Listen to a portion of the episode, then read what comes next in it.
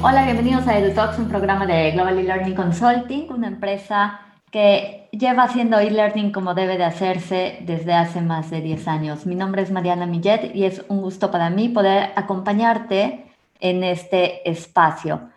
Hoy nos acompaña Carmen López, quien es la coordinadora del área de diseño instruccional de Global E-Learning Consulting. Es un gusto para mí, Carmen, que nos puedas acompañar en este, en este espacio y sobre todo para poder conversar acerca del derecho al acceso a las tecnologías de la información y comunicación que hoy estamos viendo lo necesario que son, lo necesarias que son. Carmen, un gusto recibirte y te escucho. Hola, hola a todos. Eh, es un gusto estar acompañándolos en este, en este programa y también eh, retomando un poco eh, los planteamientos que hacía mi compañero Ángel, otra, otro derecho que se desprende de lo que se proponen las organizaciones a nivel mundial es el derecho al acceso a las tecnologías de la información y comunicación, que como ahora lo hemos visto fue impulsado por la, por la necesidad, por la urgencia que vive el mundo actualmente. Entonces nos podríamos preguntar qué está pasando, o sea, qué está pasando actualmente pues a nivel mundial y, sobre todo en nuestro país, que vemos que esa cobertura pues no se está cumpliendo al, en, en, mayor medida muchas comunidades que no gozan de este servicio. Entonces, em, pues acá algunas cifras eh, en torno a esto que eh, nos, nos, da un, un, artículo eh, en, torno a cobertura que eh, se llama este documento Las Metas Educativas del 2021, publicado por la Organización de Estados Americanos, en el que nos dice que el uso de las TIC en, el, entorno, en el entorno escolar son extremadamente bajos, hasta el punto de no que no pueden equipararse a los propios alumnos que se desarrollan fuera del entorno escolar. Eh, y este es un, dato, o sea, por lo menos en los países de la Organización para la Cooperación y el Desarrollo Económico. Entonces, pues vemos que, que, estas cifras que, que, nos da este documento, pues son un balance, arrojan un balance pobre y muy bajo. Entonces, pues, pues vemos que, y, y nos preguntamos qué, qué está pasando. O sea, no, no, no, y les digo, este, todo esto lo pudimos ver ahora también, donde vimos noticias que, que muchos, incluso profesores, tuvieron que rehabilitar sus, sus, salones de clase porque los alumnos pues no cuentan con internet, no cuentan con un teléfono celular, em, no cuentan con... Sí. Ah, perdón que te interrumpa, pero hasta los mismos profesores, ¿no? No cuentan con la tecnología. Exactamente. Y ese rezago, además tecnológico, va ampliando esta brecha de desigualdad social existente. Eh, pienso yo que, que, el, e, el, simple hecho de no poder tener acceso a estas tecnologías de la información amplía totalmente la desigualdad social y evidentemente no apoya a esta Agenda 2030 y el logro de estos objetivos.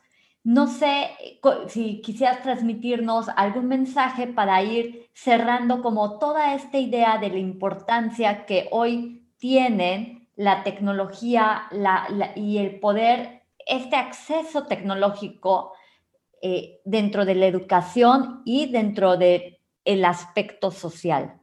Mm, claro que sí. Este mismo documento nos da eh, algunas sugerencias en cuanto eh, a las herramientas tecnológicas y prácticas educativas que pudieran apoyar un poco a, ir cerrando eh, esta brecha. en primer lugar estaría eso, encauzar, porque muchas veces los que tienen acceso a esa tecnología no la manejan efectivamente, o sea, no cuentan con ella, pero el, el, empleo que lo hacen tal vez no está muy bien canalizado y lo emplean para otras necesidades. Entonces, aquí estaría un diseño tecnológico que, eh, que, que, pudiera, eh, que se pudiera aprender y también aprender a enseñar, porque una cosa es que se tenga la herramienta y otra cosa es cómo ellos lo van a emplear para enseñar. O sea, puedo tener mi celular y puedo contar con mi computadora y puedo tener internet. Sin embargo, si yo como alumno no sé aprender y como docente no sé enseñar, entonces ahí está. O sea, una es la expectativa, otra la realidad y otra las potencialidades que nosotros tenemos que ir generando para hacer posible eh, esta, eh, este uso y este empleo de la tecnología. Ese sería, en primer lugar, aprender, o sea, está la tecnología, pero ¿cómo lo vamos a, utilizar? Entonces, el otro sería, el, un, un, segundo aspecto que plantea este documento es su diseño tecnológico.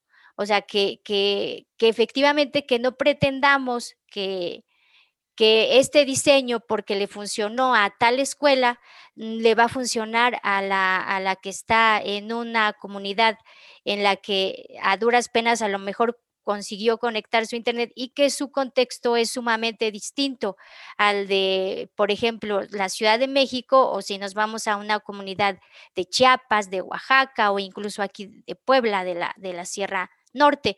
Entonces, aquí lo que plantea es eso, que el diseño tecnológico eh, eh, se, se, vaya haciendo conforme a las necesidades del contexto social en el que se va a implementar. Entonces, pues ahí entra el diseño pedagógico o instruccional que pueda intervenir para poder hacer uso efectivo de la, de la tecnología y el contenido que se va a publicar.